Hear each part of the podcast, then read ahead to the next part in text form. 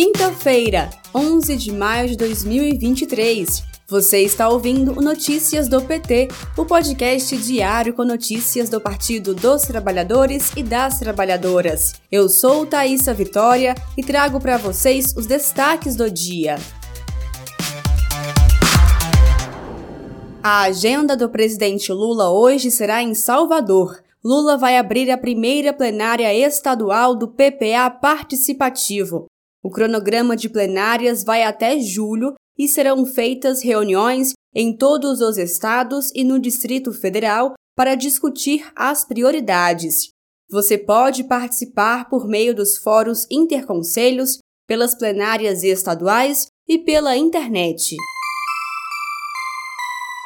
Governo Lula libera quase 4 bilhões de reais para o cumprimento da Lei Paulo Gustavo. O anúncio da liberação de recursos para a cultura nacional acontece hoje em Salvador, às 6 horas da tarde. É a maior destinação de verba para o setor na história do país, em contraposição aos ataques promovidos pelo governo Bolsonaro. Ouça o evento ao vivo na Rádio PT no site radio.pt.org.br.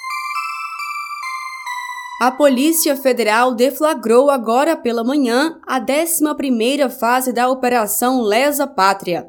A operação cumpre ao todo 22 mandados de busca e apreensão em três estados: São Paulo, Mato Grosso do Sul e Paraná. O objetivo desta fase é identificar as pessoas que financiaram e fomentaram os atos golpistas de 8 de janeiro.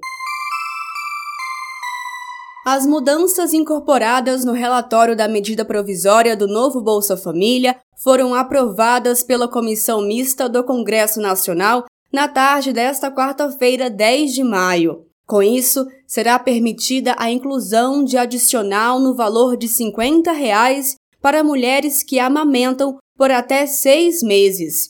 O retorno do empréstimo consignado pelo benefício de prestação continuada e ainda a facilitação de pessoas com deficiência a ingressarem no maior programa de transferência de renda do mundo. Confira mais informações no boletim da Rádio PT em radio.pt.org.br. Este foi Notícias do PT. Ele é diário e está disponível na sua plataforma de áudio preferida. Siga o podcast para receber uma notificação toda vez que sair um novo episódio.